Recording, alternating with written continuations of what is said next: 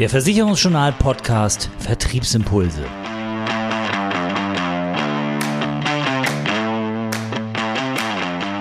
Unser Thema an dieser Ausgabe Vertrieb im Krisenmodus. Wohin geht es mit der Branche?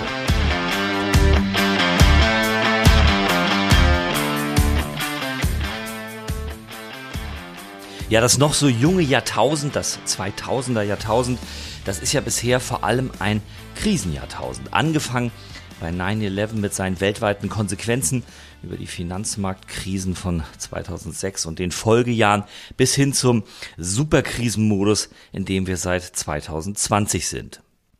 Erst eine weltweite Pandemie, dann der Ukraine-Krieg und in dessen Folge jetzt die Inflation mit einem Energiepreisschock. Und über all dem schwebt der Klimawandel, der mittlerweile fast thematisch an den Rand gedrängt wird, obwohl er so, so wichtig ist.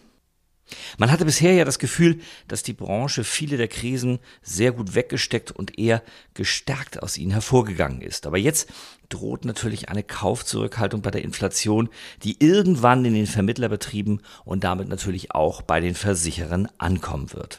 Graue, dunkle Wolken also und heute ist einer im Podcast, der für besseres Wetter sorgen kann. Oder auch nicht. Justus Lücke, Geschäftsführer der Versicherungsfuhren Leipzig und Aktuar. Hallo Justus, schön, dass du heute mit dabei bist. Danke für die Einladung. Ja, los ging das Ganze ja mit Corona. Gerade die Lebensversicherer haben damals ja Pakete geschnürt für die Kunden mit der Möglichkeit zum Beispiel Beiträge freizustellen, Beiträge zu Stunden und vielem mehr. Genutzt wurde das eher wenig. Corona schien damals und scheint auch heute noch recht spurlos an den Versicherern, an den Vermittlern und auch an den Kunden vorbeigegangen zu sein, oder? Ja, das sehe ich eigentlich auch so. Man hat halt gesehen, die Kunden oder die Menschen hatten halt mehr Zeit, aber nicht weniger Geld. Durch das Thema Kurzarbeit, etc., war auch die Sorge dort relativ gering. Das heißt, auch um die Unsicherheit war natürlich gesundheitlich, aber finanziell waren die Sorgen nicht so groß.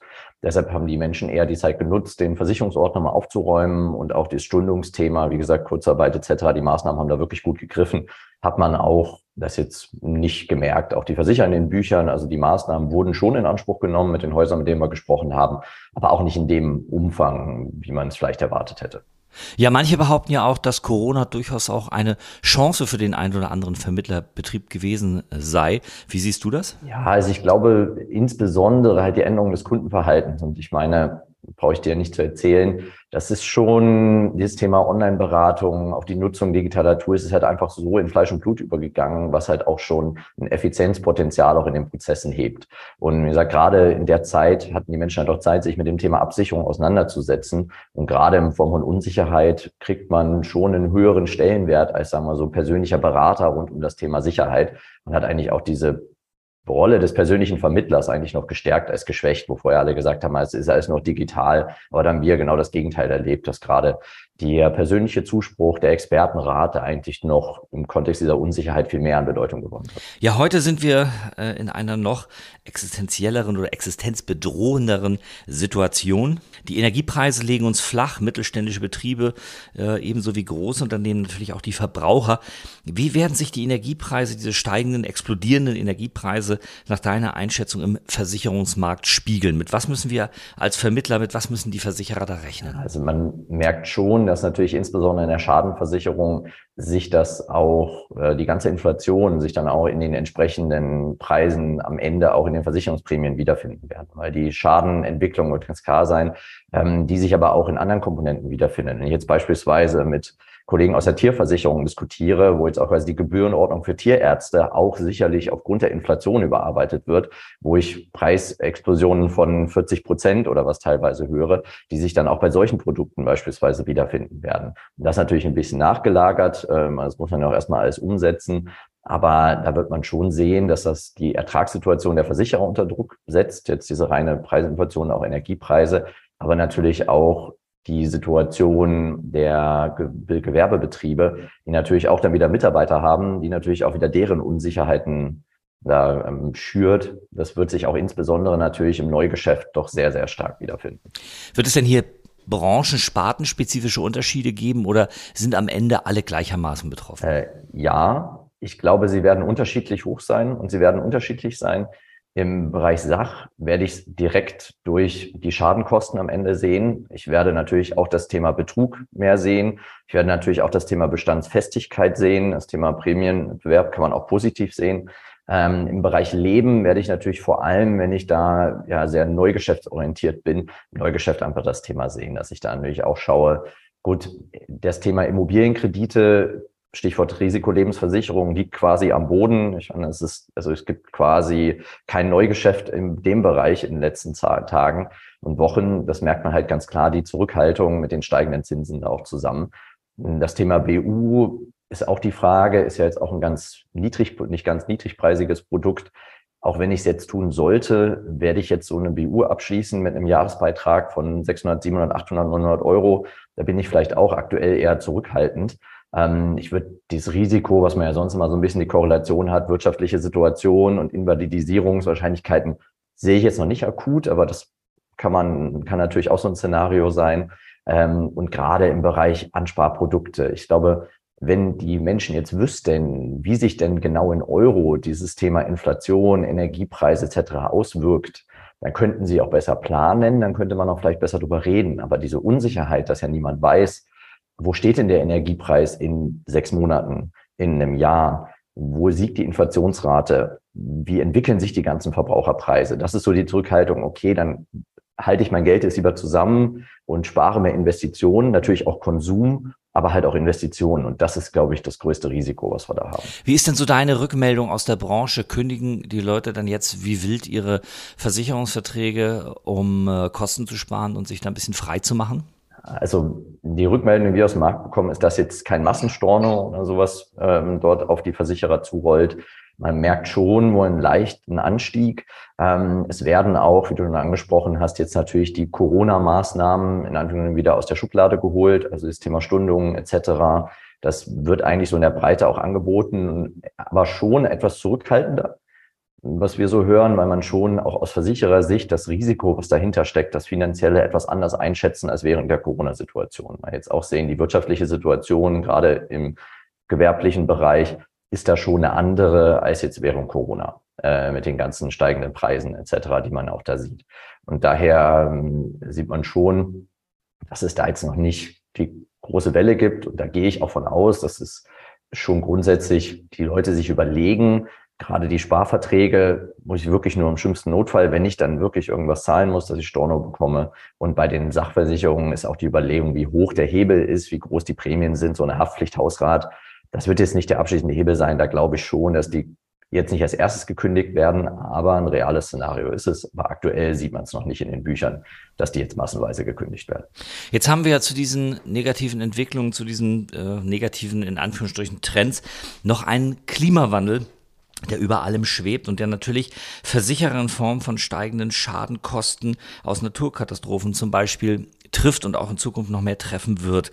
Kann die Branche so viel Wandel, so viel Einfluss von außen einfach wegstecken? Ist sie dafür in der Zukunft auch gewappnet? Da hast du ja gesagt, kann ich die grauen Wolken hoffentlich etwas beiseite schieben. Also da bin ich doch überzeugt über die letzten Jahre, ob der Resilienz und Wandlungsfähigkeit der Branche. Ich meine, sehe ein 2008 Dotcom-Blase, ähm, während da die Bankenkrise war, sind die Versicherer natürlich lang Niedrigzinsphase, war dann die Auswirkungen, die dann auch natürlich für Probleme geführt hat. Aber im Endeffekt hat gerade die Versicherungsbranche schon gezeigt, dass sie sich da anpassen kann. Andererseits glaube ich auch schon, dass der Leidensdruck vielleicht an einer Stelle nicht groß genug war, um auch wirklich grundlegend mal über die eigenen Geschäftsmodelle, über die eigenen Produktlandschaften etc. nochmal zu gehen und zu arbeiten.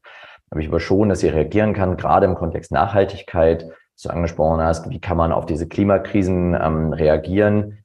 Ich sage mal so, das ist, da wird schon viel gemacht, da geht aber auch noch viel mehr. Aber da glaube ich, die Versicherer immerhin schon mal für sich ihre Rolle als großer Investor und auch natürlich als hoffentlich Profiteur von äh, weniger Klimawandel das auch sehen, dass sie da auch gut reagieren können an der Stelle. Also da, das sehe ich schon so, dass sie da äh, gut aufgestellt sind. Und da auch, auch nach Corona und nach dem Krieg etc., wann auch immer das dann noch nicht mal sein wird, doch dann auch diese Themen mit angehen kann. Man kann es ja eher positiv sehen oder, oder leider auch vielleicht ein bisschen negativ, dass jetzt so ein bisschen dieses Thema Energiesparen im Nachhinein auch positiv sich auf das Thema Energiewende aus, auf das Thema auch Klimawandel verhindern auswirkt, wobei man da auch sagen muss, ähm, dass es halt schade ist, dass es erst so richtig funktioniert, wenn es ans eigene Geldbeutel geht und eigentlich sollten solche Hurricane-Szenarien etc. Bernd genügend Antrieb sein, aber man merkt ja auch an dem Thema Elementarschadenabsicherung, das ging ja hoch und dann aber doch jetzt quasi direkt wieder runter, dass da das kollektive Gedächtnis leider sehr kurzfristig ist in der Bevölkerung. Was macht denn jetzt eigentlich der ganz normale Vermittler? Der sieht ja die ganzen Probleme, er sieht ja, wie sie bei seinem Kunden oft auch im privaten Umfeld ankommen und der beste Verkäufer kann ja nichts ausrichten, wenn die Kunden das Geld für die Heizung brauchen statt für die BU. Wie richte ich mich als Vermittler ein in dieser sich ja doch recht stark verändernden Welt? Ich glaube, das das Gebot der Zeit kann jetzt eigentlich erstmal nur Stornoprävention sein. Du hast ja auch schon angesprochen, halt einfach zu gucken, wie kann ich erstmal meinen Bestandskunden dort den richtigen Service zukommen lassen, dass ich mit meinen Partnerversicherern, mit dem ich jetzt besonders zusammenarbeite, gucke, welche Klaviatur kann ich spielen, was für Möglichkeiten habe ich, wie kann ich auch gewisse Engpässe eventuell überbrücken, Policendarlehen, Stundungen, was auch immer man dort tun kann. Ähm, das ist, glaube ich, das Akute. Und in dem Kontext vielleicht dann auch jetzt nicht, ähm, also sagen wir, Vertragsoptimierungen vorzunehmen, einfach im Bestand oder dann auch als wichtiger Partner für seine Kunden da zu sein. Ähm, da spricht es auch mit drauf, dass ich auch gerade, wenn ich zukünftig drüber nachdenke, ich natürlich insbesondere eine Resilienz ob meiner Einkommensströme auch aufbauen sollte. Also da natürlich wenn ich jetzt aktuell mich natürlich zu 80 Prozent auf Leben konzentriert habe, habe ich jetzt natürlich ein anderes Problem, als wenn ich jetzt große Sachbestände habe. Ähm, daher soll ich insbesondere natürlich gucken, okay, wie kann ich meine Prozesse digitalisieren, dass ich dort effizienter bin, dass ich meine Kostenquote für mich als Vermittlervertrieb äh, Betrieb senke, als auch natürlich, wie kann ich mich jetzt im Produktportfolio vielleicht etwas diverser aufstellen, um dort dann auch gewisse Engpässe eventuell überbrücken zu können, die dann ob der Kaufzurückhaltung dort eventuell da sind. Jetzt entsteht ja durchaus auch Beratungsbedarf in dieser Situation, privat und vor allem gewerblich, denn die Inflation kann ja zum Beispiel auch für eine Unterversicherung in bestehenden Verträgen sorgen. Kann die Krise hier für mich als Vermittler eine Chance sein? Ist jetzt der richtige Zeitpunkt, um mit den Kunden in den Dialog zu kommen? Ja, also im Endeffekt ist es ja immer so, die Branche steht für Sicherheit und steht für Absicherung von Risiken. Und die werden auch immer im Fokus sein, werden durch solche Krisen natürlich immer noch mehr im Fokus sein. Heißt, es ist eigentlich der perfekte Ansatzpunkt, sagen, hier, du hast ja gesehen, was alles passieren kann, auch für unvorhergesehene Dinge, an die du nie gedacht hast, dass sie passieren könnten. Da solltest du dich vielleicht gegen absichern. Und dort natürlich auch gerade in den bestehenden Verträgen noch dann auch eventuell Anpassungen durchzuführen, in welche Richtung Vertragsoptimierung, Anpassung der Summen etc. Wobei, wie gesagt, da natürlich, wie du sagst, das ist jetzt vermutlich nicht unbedingt das Thema, wo ich jetzt auf die Unternehmen zugehen sollte. Und da jetzt eher jetzt die Chance nutzen, mich als Partner zu positionieren, mich als Unterstützer zu positionieren, dass ich dann auch, wann auch immer dieses Thema sich wieder etwas in geordnetere Bahnen bewegt hat, dann auch einen guten Ansatzpunkt zu haben, sagen, gucken, jetzt ist ja das Gröbste durch, du kannst es wieder besser planen, lass uns doch mal sprechen, was sich vielleicht an einer Risikosituation getan hat, damit du auch für zukünftige Krisen einfach gut aufgestellt bist. Jetzt ist der Krieg in der Ukraine natürlich ein Krieg, der auch virtuell geführt wird. Ist das vielleicht ein Anknüpfungspunkt, um mit den Unternehmen zum Thema Cyberpolice ins Gespräch zu kommen? Ja, auf jeden Fall. Wobei, wenn ich jetzt etwas fatalistisch bin, ist, also wer, wer bisher noch nicht verstanden hat als Unternehmen, dass er eine Cyberabsicherung braucht, dann hat man auch, ist weiß ich nicht, ob man es in Zukunft versteht. Nein. Also ich meine, die Risikosituation über die letzten Jahre ist ja ganz, ganz klar. Und deshalb sage ich auch, ich, aus meiner Sicht gehört eine Cyberpolice wie eine Betriebshaftpflicht zum Standard dazu. Einfach, das muss ein Unternehmen haben, egal, auch wenn wenn es jetzt keine großen Datenbestände hat und nicht groß um Kundendaten geht oder Datenschutzverstöße, sondern einfach um die Infrastruktur, weil kein Unternehmen, selbst der Bäcker, kann ohne seine digitale Kasse quasi nicht mehr arbeiten. Deshalb ist das auf jeden Fall wichtig und richtig. Ich glaube trotzdem, dass vermutlich aktuell das Ohr da nicht so ganz so offen ist. Wenn ich jetzt darauf zugehen würde, du hast, siehst ja jetzt so, wie die Situation ist mit der Ukraine und eventuell Cybervorfällen und Hackerangriffen, wäre jetzt nicht eine Cyberpolice für dich etwas, ich glaube, dass sie in dem momentanen Situationen, kommt darauf an, welches Unternehmen das ist. Ich meine, äh, quasi die klassischen Dienstleistungsunternehmen, die jetzt keine hohe Energiepreisexposition haben, mit denen kann man vielleicht eher nochmal drüber sprechen, weil die jetzt vielleicht auch nicht so ähm, gebeutelt sind durch die Krise, sollte man sehr stark auf die Branche gucken. Und in manchen Stellen, vielleicht verbrennt man sich dann eher das Vertrauen, wenn man in den falschen Momente auf die Kunden zugeht.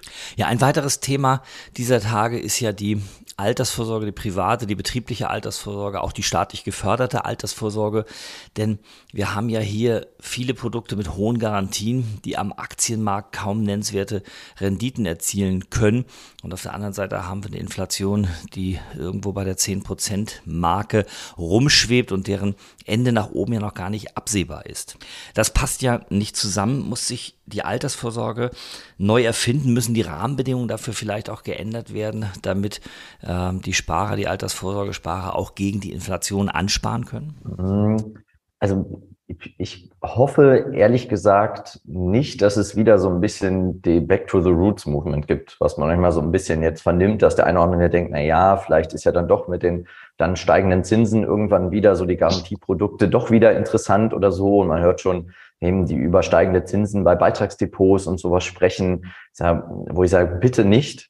Weil ich fand die Entwicklung, die man jetzt gerade im letzten Jahr gesehen hat, gerade während Corona hin zu formgebundenen Versicherungen, ähm, einfach die einzig richtige Entwicklung, weil jeder ein Rechnen, ich glaube, es gibt ja auch die Eurostox 50 über die letzten 50 Jahre, wenn man einen Zeitraum von mehr als 15 Jahren oder sowas nimmt, gab es quasi keinen Zeitraum, der Verluste hatte. Muss immer noch realistisch sein. Es gibt Szenarien, meine, ist immer nur rückwärts gedacht und äh, man weiß nie, was in der Zukunft passiert, aber ich fand, das ist die einzig richtige Variante dort, auch kapitalmarktorientierter zu investieren, gerade in den Versicherungsprodukten, die ja auf Langfristigkeit ausgelegt sind, auf wirkliche Altersvorsorge. Daher ist das eine Entwicklung, die man auch in den Zahlen am Markt gesehen hat. Das war ja vorher sehr konstant, da tat sich nicht so viel. Und jetzt ja wirklich was passiert, ist also, glaube ich, in der Vermittlerbranche als auch Versicherungsbranche sozusagen wirklich angekommen. Und da hoffe ich eigentlich, dass dieser Trend so ein bisschen sich weiterentwickelt. Da brauchen wir jetzt nicht, glaube ich, grundlegend, um zu ähm, da, uns zu verändern, wenn man jetzt auch Richtung Aktienrente und solche Diskussionen führt. Natürlich denke ich, wir brauchen eine Riester-Reform oder ein neues Altersvorsorgeprodukt, zweite Schicht. Gerade regulatorisch gibt es da sicherlich Dinge, die man tun sollte. Aber jetzt die reine Versicherungsproduktlinie, dort eine Altersvorsorge zu betrachten, würde ich einfach nur hoffen, dass sich der Trend, der sich jetzt zeigt, weg von Garantien, mehr zur freien Fondsanlage, einfach weiter vorzeichnen. Und wenn wir dann noch Unterstützung bekommen in Form von einfacheren, regulatorisch unterstützten Altersvorsorgeprodukten, auch im Versicherungsbereich, weil ich auch nicht davon überzeugt bin, dass Behörden die bessere Altersvorsorgeeinrichtungen sind als Versicherungsunternehmen, dann wären wir, glaube ich, auf einem richtig guten Weg. Ja, ich würde dich am Ende nochmal um einen kleinen Ausblick in die Zukunft bitten. Was sind so die Herausforderungen der Branche in den nächsten fünf Jahren, die wir alle gewuppt bekommen müssen, damit die Branchenzukunft auch wirklich sicher ist? Also das erste ist schon das Thema Nachhaltigkeit. Ich muss wirklich schauen, wie kriege ich das umgesetzt und nicht nur als Pflicht, sondern als Kür. Wie kann ich mich bei Kunden positionieren, dass er es nicht als Greenwashing ansieht, aber auch, dass er wirklich auch sagt, okay, die Branche macht dort wirklich was und schreibt nicht einfach nur grün drauf. Dann glaube ich, das ganze Thema Recruiting, Organisationsentwicklung wird sowohl für die Vermittlerbetriebe als auch für die Versicherer extrem wichtig, weil wir merken an allen Ecken und Enden den Fachkräftemangel. Ich kenne keinen Vermittlerbetrieb, der nicht sagt, er sucht Mitarbeiter. Wir haben gestern erst mit immer sicher, der hat zehn Prozent seiner Mitarbeiter aktuell offene Stellen und kriegt die nicht besetzt, weil natürlich auch über die Branchen hinweg der Wettbewerb da sehr, sehr schwierig ist. Und wie ich mich da als Arbeitgeber mit spannenden Aufgaben, guten Rahmenbedingungen, vernünftigen Gehaltsniveau positioniere, wird einfach eminent wichtig sein, weil wenn ich keine Leute habe, dann habe ich wirklich ein Problem. Und als drittes glaube ich schon das ganze Thema, ich nenne es mal so ein bisschen neue Wege zum Kunden. Also wie kann ich neben den klassischen Vertriebswegen, neben dem Thema, der das läuft, ich meine, Marker machen einen super Job, Ausschließlichkeit, Bankenvertrieb, das funktioniert alles, ist halt aber ein klassischer Verdrängungswettbewerb, weil der Markt, die Kundenklientel, die ich da anspreche, ähm, ein bisschen nicht unbedingt größer wird, aber dass ich versuche, über auch digitale Wege, über neue Marktzugänge versuche, einfach den Grundmarkt größer zu bekommen, weil die, die Durchdringung in der Bevölkerung ist halt schon eher konstant oder rückläufig und dass ich mir da einfach Gedanken machen muss, wie kann ich auch als Vermittler neue Wege gehen, um dort auch andere Kunden mal zu erreichen, mir meine Zielgruppe zu suchen Das sind so die drei Schwerpunktthemen, wo ich sage, da muss jeder für sich auch seinen individuellen Weg finden, aber da muss er Lösungen finden, weil ansonsten wird es irgendwann Probleme geben. Ja, das war Justus Lücke, Geschäftsführer der Versicherungsforen Leipzig. Justus, vielen Dank für deine Einschätzung zur aktuellen Krisensituation und den Auswirkungen in der Branche. Vielen Dank. Die Zeiten sind herausfordernd für alle Player in der Versicherungsbranche, für Vermittler, für Versicherer und auch am Ende für die Kunden, auf die viele Belastungen in Zukunft zukommen werden. Ähm, es gibt viele graue Wolken. Wir haben darüber gesprochen mit Justus Lücke, aber es gibt zwischendurch auch viel blauen Himmel in der Branche und dass der Himmel ein bisschen blauer wird in Zukunft und ein bisschen weniger Wolken da sind, das haben wir zu einem Großteil als Vermittler und als Versicherer auch in der Hand. Das war die aktuelle Ausgabe vom Versicherungsjournal Podcast Vertriebsimpulse. Zusammengestellt und gesprochen von Oliver Mest. Mehr Themen rund um die Beratung und für den Vertrieb gibt es täglich auf www.versicherungsjournal.de.